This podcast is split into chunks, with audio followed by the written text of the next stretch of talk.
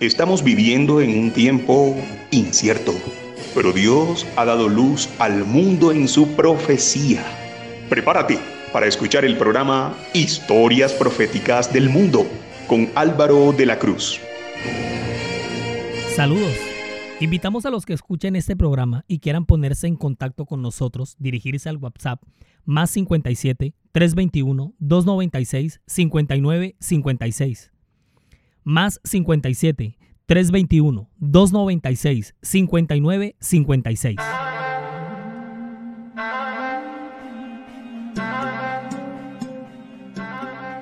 En esta ocasión vamos a viajar a la siguiente estación, a Ur de los Caldeos, en los días del patriarca Abraham. Nos vamos a meter en su mundo y el llamado que Dios le va a hacer. Este es el episodio 2.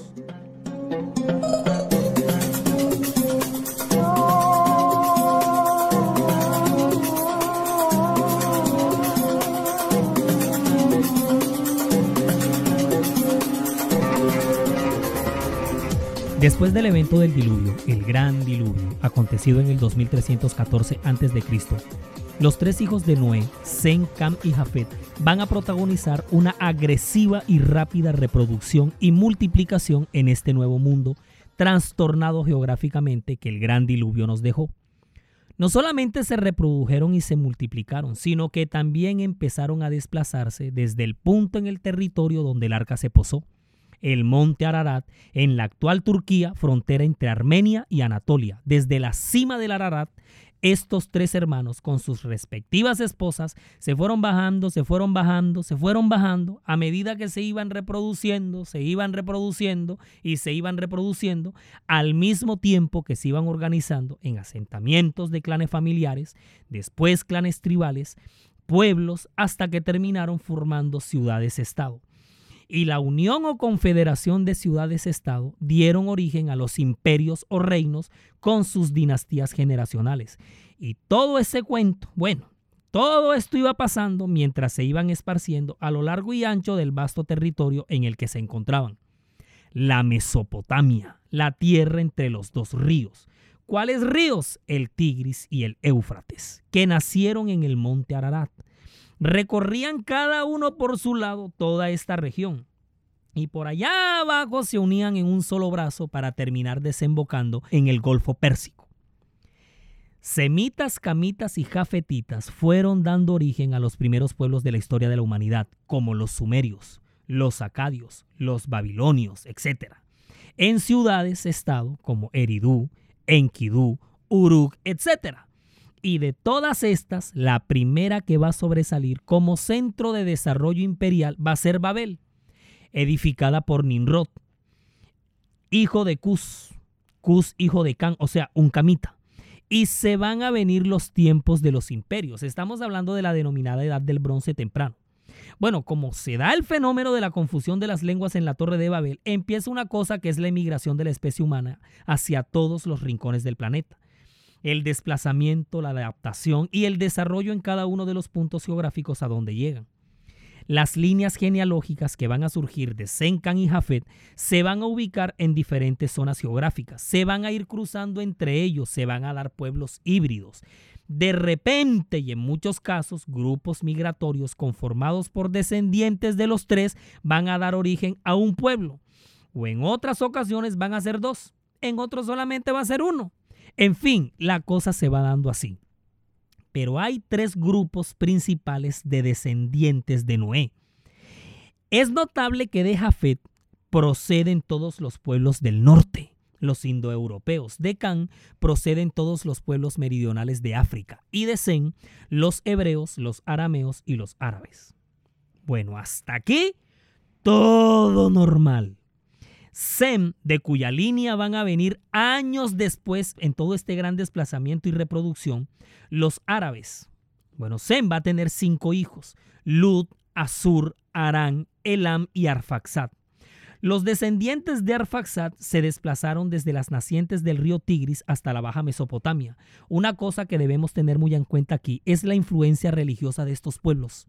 La gran mayoría de ellos van a continuar con el politeísmo que nació en Babel, es decir, el paganismo babilónico, mientras que una línea muy reducida va a conservar la, la religión pura del patriarca Noé, o sea, el remanente. Arfaxad va a ser padre de Sala. Sala será el padre de Eber, cuyo nombre significa el que habita al otro lado del río, refiriéndose al Éufrates. Y de este van a venir los hebreos. Eber tendrá dos hijos, Pelec y Joctán. Pelec será padre de Reu, Reu de Serug, Serug de Nacor, Nacur de Taré y Taré de Abraham. Muchos de los pueblos descendientes de todos estos muchachos semitas intercambiaron conocimientos y se dedicaron a caldear el hierro para forjar herramientas de trabajo y armas de guerra. Por ello fueron conocidos en la antigüedad como caldereros o caldeos que habitaban Ur de Caldea. La tierra de los caldeos, por el lado de Joctán, la cosa va a ser bastante prolífera. Muy bien, bastante prolífera. Solamente Joctán va a tener 13 hijos. Almodad, Selev, Hazar Maved, Hera, Adoram, Usal, Dikla, Obal, Abimael, Seba, Ofir, Avila y Jobab. Y la tierra en que habitaron fue desde Mesa, en dirección de Sefar, hasta la región montañosa del oriente es decir, la península arábiga. Estos fueron los primeros pobladores de esta zona geográfica de la tierra, los primeros en la fascinante historia de los árabes, los joctanitas. Más adelante van a llegar otras ramas ancestrales que se añadirán a esta línea árabe como Ismael y sus descendientes. Los otros hijos que tuvo el patriarca Abraham con su segunda esposa, con Setura, pero son los Joctanitas, hijos de Eber, que es semita, la cepa original del pueblo árabe. Y es obvio que ellos hablaron inicialmente no el árabe, sino lenguas semíticas. Posteriormente van a haber inmigraciones periódicas desde la península arábiga hacia el Oriente Medio y al norte de África. A esa zona del norte de África se le conoce como el Magreb, dando así al origen de diferentes pueblos semíticos de origen árabe babilonios, caldeos, amorreos, cananeos, nabateos, fenicios, egipcios, hebreos. Y aguas con Egipto, porque ahorita más tarde se nos cruza en toda esta revuelta y la cosa se va a poner más emocionante. Y mira cómo es la cosa, porque si bien casi todos emigraban, también hubo formación de nuevas tribus en la península arábiga. Debemos aclarar que árabe no quiere decir musulmán, ni musulmán quiere decir árabe hay países musulmanes como Persia, que se llama ahora Irán, como Afganistán, como Pakistán, como Bangladesh, Indonesia, Turquía. Y sin embargo, esos países no son árabes. En las islas filipinas hay musulmanes y los españoles cuando llegaron a esas islas los llamaron moros, porque era así como los españoles llamaban a los musulmanes bereberes del norte de África, que eran prácticamente vecinos de los españoles. Esos moros o musulmanes de las Filipinas no son árabes, es más, dentro del mundo árabe, o mejor dicho, en los países árabes hay católicos, hay sectas cristianas como los maronitas del Líbano, por ejemplo, y hay cristianos en Siria y en Irak. Irak, como veremos después, ocupa el territorio que antiguamente se llamó la Mesopotamia. No todos los árabes son musulmanes, ni todos los musulmanes son árabes. Esperemos que haya quedado claro, porque esta confusión la tiene casi todo el mundo y es muy común. Y de una confusión como esa, es que tendemos a mirar los conflictos actuales desde la perspectiva que no es. Pero a estas alturas de la serie, a ver, apenas vamos por el episodio 2, imagínense. Resulta demasiado prematuro hablar de musulmanes o de Islam, porque vamos por la parte donde la península arábiga la están empezando a habitar apenas. Otros habitantes no semitas no joctanitas habitaron algunas regiones de la península árabe, como es el caso de Seba, descendiente de Cus, que es camita. Seba, de quien descendieron los pobladores de Etiopía, también habitaron, también vinieron de Nubia y Abisinia, que hoy es Sudán, y también Ofir, que hoy es Yemen del Sur, rica en minas de oro. Los primeros camitocusíticos fueron los Beja de Sudán y los Gayas, los Afar o los Danaquiles de Etiopía. Los sudaneos dieron origen a los curis, donde se generó una casta de reyes muy inteligentes y poderosos. Avila fue el primero que pobló el desierto arábigo. Sapta y Sapteca poblaron la, la, región nororiente y norte de la península arábiga, que hoy es Yemen del Norte, hasta el Golfo Pérsico. Rahama, quien a su vez engendró dos hijos, Seba y Dedán, de quienes descendieron todos los hebeos y dedaneos nómadas de Neyet, hoy beduinos sin asentamiento fijo. En conclusión, los antiguos cusitas habitaron en los actuales países de Yemen, Etiopía y toda el África negra.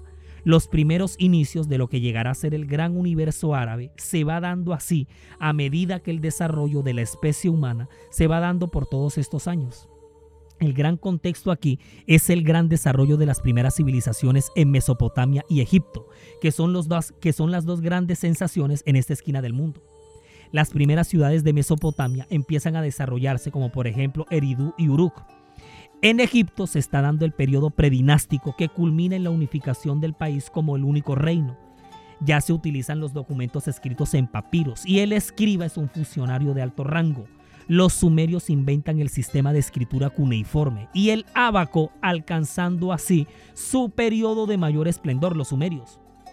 Cuando en medio de todo este desarrollo es cuando va a aparecer el gran personaje estelar que abre esta saga profética. Abraham.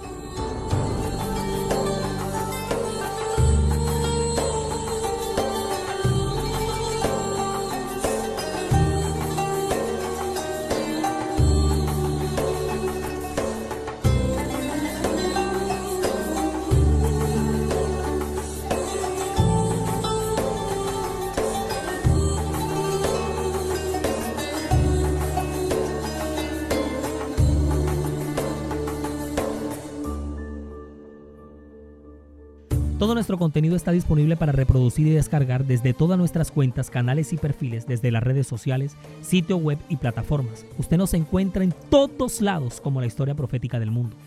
En Spotify, en Google Podcast, Facebook, Instagram y TikTok. En YouTube siga nuestro canal, dele me gusta a los videos y active la campanita de notificaciones para que le llegue de inmediato cualquier contenido que se vaya compartiendo. Nuestra página oficial en internet es www.lahistoriaprofeticadelmundo.com www.lahistoriaprofeticadelmundo.com Es diseñada y administrada por Sama, agencia de marketing digital de la cual el poderoso Edinson Galván es el gerente. Abraham aparece en plena edad del bronce medio, cuando el mundo había experimentado el qué auge, póngale cuidado, ya en Mesopotamia se había desarrollado el potente periodo del Yemden Nasser, que fue una cosa, una época de esplendor para nunca olvidar.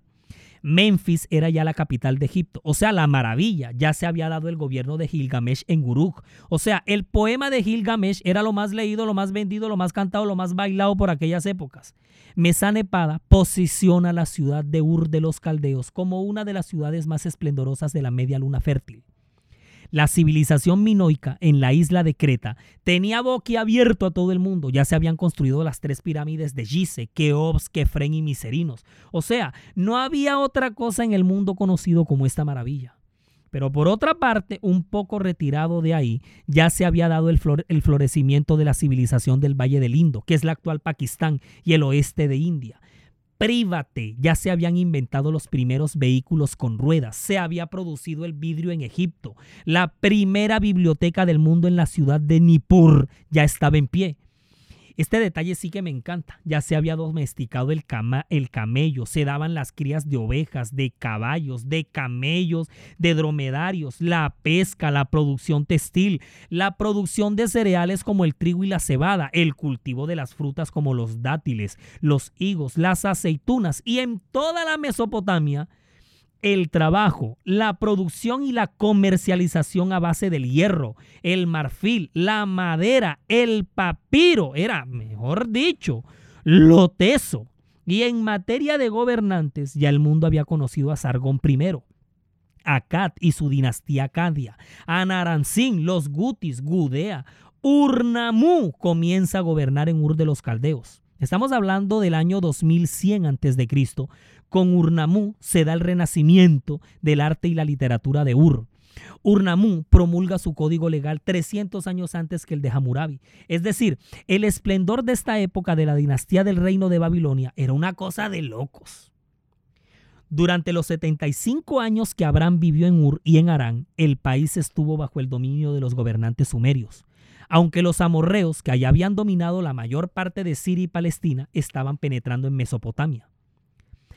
Hacia el 1830 a.C. fundaron la poderosa primera dinastía de Babilonia, cuyo sexto rey, Hammurabi, fue el gobernante más notable. En todo este contexto social, cultural, geopolítico, socioeconómico, es cuando Dios llama a Abraham alrededor del año 1875 a.C. Pero Jehová había dicho a Abraham, vete de tu tierra y de tu parentela y de la casa de tu padre a la tierra que yo te mostraré. Y haré de ti una nación grande, y te bendeciré, y engrandeceré tu nombre, y serás bendición. Bendeciré a los que te bendijeren, y a los que te maldijeren maldeciré, y serán benditas en ti todas las familias de la tierra. Esa super promesa llamada y pacto está en Génesis 12, del 1 al 3. Y es aquí de aquí en adelante con este llamado, donde Abraham se convierte en el héroe de la narración del Génesis. El llamado de Dios comienza con una orden. Vete de tu tierra y de tu parentela y de la casa de tu padre a la tierra que yo te mostraré. Continúa con una promesa y haré de ti una nación grande. Y termina con una bendición. Te bendeciré y engrandeceré tu nombre y serás bendición y serán benditas en ti todas las familias de la tierra. El llamamiento de Abraham demandaba que Abraham rompiera completamente con el pasado. No solo tenía que salir de la tierra de los dos ríos, Mesopotamia, en la cual estaban situados tanto Ur como Arán, sino que también tenía que renunciar a sus vínculos familiares y aún a la casa de su padre, para no volver nunca más a los de su propia sangre y raza. Fue una prueba dura. Arán y Ur compartían la misma civilización y las mismas normas de vida. Todo esto cambiaría inmediatamente cuando dejara la tierra de los dos ríos y cruzara Siria y Palestina. En vez de fértiles tierras de pastoreo, encontraría una región montañosa densamente arbolada. En vez de vivir entre las tribus semíticas a las que pertenecía y que eran muy civilizadas, estaría errabundo entre tribus de un nivel cultural materialmente inferior y de una religión especialmente degradada. Seguramente no debía haber sido fácil que Abraham rompiera todos los lazos con su amada patria. Una tierra en la que había pasado toda su vida y a la que estaba unida por, a la que estaba unida por muchos tiernos vínculos. Un joven puede salir de su país natal con poco pesar, pero no es fácil que un hombre de 75 años de edad tome una decisión tal, ya con una vida resuelta, acostumbrado, amañado y hasta con resabios. Pero Dios prometió de él hacer una nación grande. Esa expresión pesa, pilas ahí. Y sí que pesa. No se desconecten desde ya hasta el final de esta serie con esta promesa que sale de la boca de Dios. Porque con esto el mismo Dios anuncia la compensación que tendría Abraham por dejar su familia y su hogar. Sin duda, Abraham se preguntaría cómo podría cumplirse la promesa en vista de que no tenía hijos y no era joven no podía ser el propósito de Dios que los siervos de Abraham, los pastores y capataces de sus ganados, constituyeran la nación prometida y además agregó que en él serían benditas todas las familias de la tierra. Y la palabra hebrea aquí traducida tierra es Adamá, que significa esencialmente terreno o suelo. Se incluye a todas las naciones y todos los siglos. Fue la tierra que había recibido la maldición después de la caída, el mismo suelo del cual originalmente había sido hecho el hombre. Esa maldición había sobrevenido debido a la infidelidad de un hombre, y ahora todas las familias de la tierra habrían de recibir una bendición por la, por la obediencia de un hombre que fue hallado fiel. Los cristianos de hoy, como sus descendientes espirituales, comparten la bendición impartida a Abraham. La bendición que le fue concedida finalmente uniría a las familias divididas de la tierra y cambiaría la temible maldición pronunciada sobre la tierra debido al pecado transformándola en una bendición para todos los seres humanos. Todas las promesas seguidas dadas a los patriarcas y a Israel aclararon o ampliaron la promesa de la salvación ofrecida a toda la raza humana en la primera promesa hecha a Abraham. Con Abraham empieza un periodo enteramente nuevo. Se estaba convirtiendo en el antepasado de una raza que conservaría las promesas divinas y por medio de, de dicha raza al fin esas promesas serían realizadas. Para que esas promesas se realizaran, parecía necesario que cuando Abraham fuese llamado, abandonara su antigua casa, su familia, su país, su pueblo, por los peligros que amenazarían su vocación, su misión, su llamado. El nuevo comienzo requería que él fuera cortado de todo lo que dejaría en Ur, porque de haber permanecido ahí, se habría convertido en un eslabón más en la cadena de paganismo que venía sin freno en toda esa región. Dios lo llama como la cabeza de un nuevo orden de cosas. Recordemos que ahora el llamado es llamado el Padre de muchas naciones y la simiente que con él se abría sería el camino para los grandes acontecimientos en el plan para salvar al ser humano. A nivel genealógico, Abraham es el décimo entre los padres después del diluvio. Era hijo de Taré y hermano de Arán y Nacor. Este clan familiar residía en Caldea, al sur de Mesopotamia. Una de las ciudades más antiguas de esta zona fue Ur de los Caldeos. Hoy está a 125 millas del Golfo Pérsico. Queriendo decir esto, que Abraham pasó sus primeros años de vivir cerca del mar y estaba totalmente familiarizado con la arena del mar, elemento con el cual se comparó el número de su descendencia, innumerable. Desde este punto de la geografía, en el oriente, se podía apreciar un cielo inmensamente estrellado, y con, y con ese ejército de incontables estrellas es comparada también su descendencia. Por eso le resultó tan atrayente a los habitantes de esta región adorar a los astros, y en especial Ur de los Caldeos, que estaba entregada totalmente a la idolatría y adoración de los cuerpos celestes. De hecho, Ur viene del vocablo Urki, el dios de la luna, el antiguo dios de la luna, y a Ur de los Caldeos se le llamaba la gran ciudad de la luna.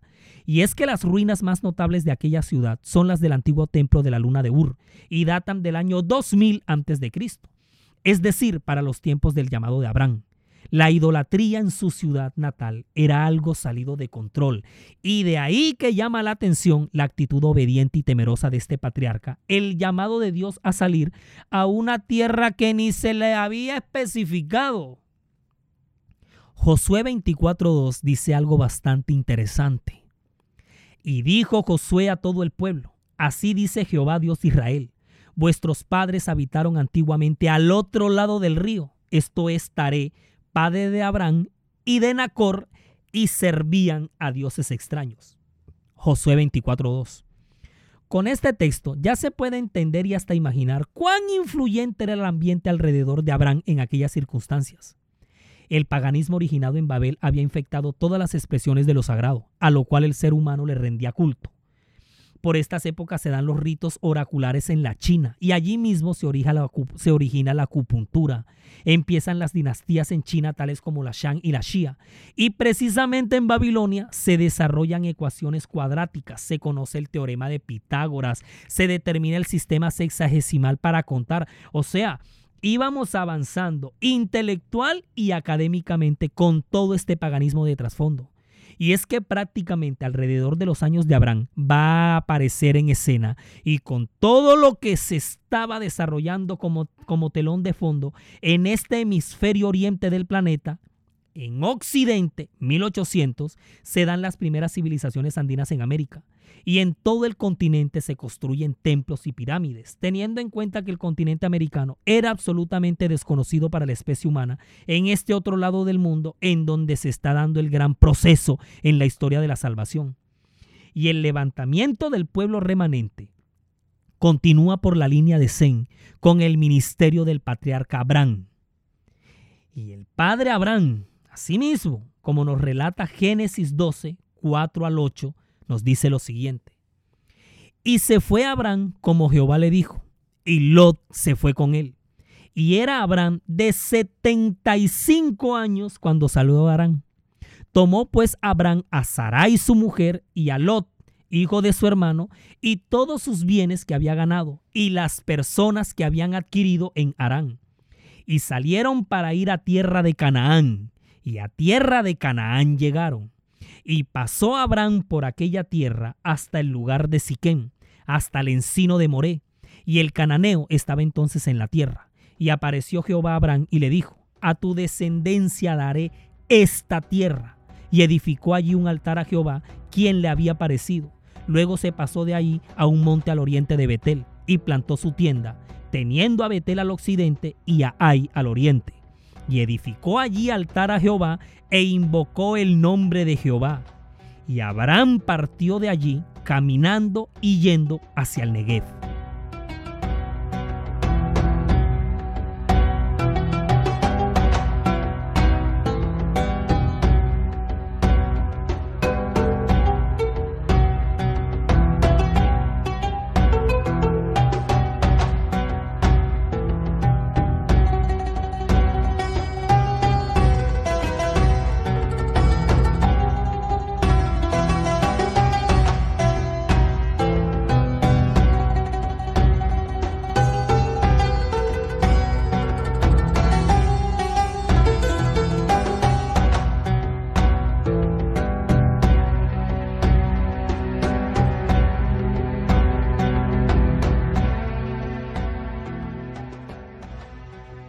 Fe Abraham, siendo llamado, obedeció para salir al lugar que había de recibir como herencia, y salió sin saber a dónde iba. Por la fe habitó como extranjero en la tierra prometida como en tierra ajena, morando en tiendas con Isaac y Jacob, coherederos de la misma promesa. Eso está en Hebreos capítulo 11, versículos 8 y 9. Al mencionar las sagradas escrituras la edad de Abraham, indica que su partida hacia Canaán marcó el comienzo de una nueva e importante era ya había entrado en años cuando fue llamado para adaptarse a una vida en un país nuevo, a su clima y a las, y a las extrañas costumbres de un pueblo extranjero. Gozosamente Abraham obedeció el llamamiento del Señor y sin arguir y sin mencionar condiciones para su obediencia, sencillamente fue. De todos los parientes de Abraham, tan solo Lot y su familia estuvieron dispuestos a proseguir hacia la tierra prometida. Su deseo de obedecer a Dios como lo había hecho su tío lo dispuso para compartir, por el momento a lo menos, las penalidades del viaje y las incertidumbres de un futuro riesgoso. Pero una, entre comillas, dificultad surge entonces para el cumplimiento de esta promesa de procreación abundante y se desata la situación que vamos a ver en el próximo episodio. Sarai, mujer de Abraham, no le daba hijos y ella tenía una sierva egipcia que se llamaba Agar, noten, egipcia. Dijo entonces Sarai a Abraham, ya ves que Jehová me ha hecho estéril, te ruego pues que te llegues a mi sierva, quizá tendré hijos de ella. Y atendió Abraham al ruego de Sarai, y Sarai su mujer de Abraham tomó a Agar su sierva egipcia, al cabo de diez años que había habitado Abraham en la tierra de Canaán y la dio por mujer a Abraham su marido. Y él se llegó a Agar, la cual concibió, y cuando vio que había concebido, miraba con desprecio a su señora. Y es aquí cuando se va a armar el qué problemón. Al mismo tiempo que dos mujeres van a jugar un papel absolutamente determinante dentro del pacto abrahámico, provenientes cada una de un linaje con el mismo tronco semitas y camitas, pero que en este punto se van a encontrar y a esta historia le va a salir un brazo milenario que vamos a ir entendiendo mucho más tan pronto identifiquemos en cuál coyuntura es que va a salir esta nueva extremidad. Resumimos y nos fuimos.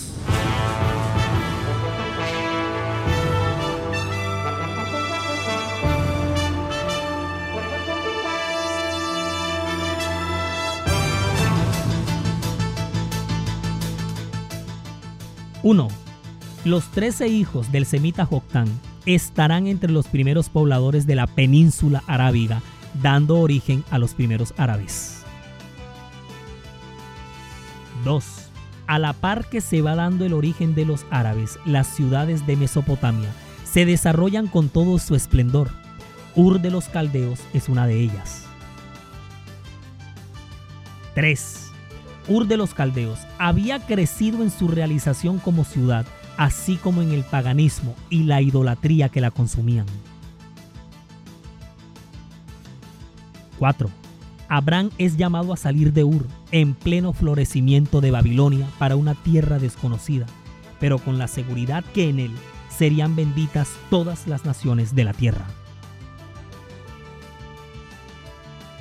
5 sin dimensionar los alcances que tiene un pacto con Dios y con la seguridad que Él sostiene y cumple lo que promete, Produce para ustedes Daniela Ponte, diseña y grafica May Vanegas, relata Álvaro de la Cruz y para todos ustedes, feliz día.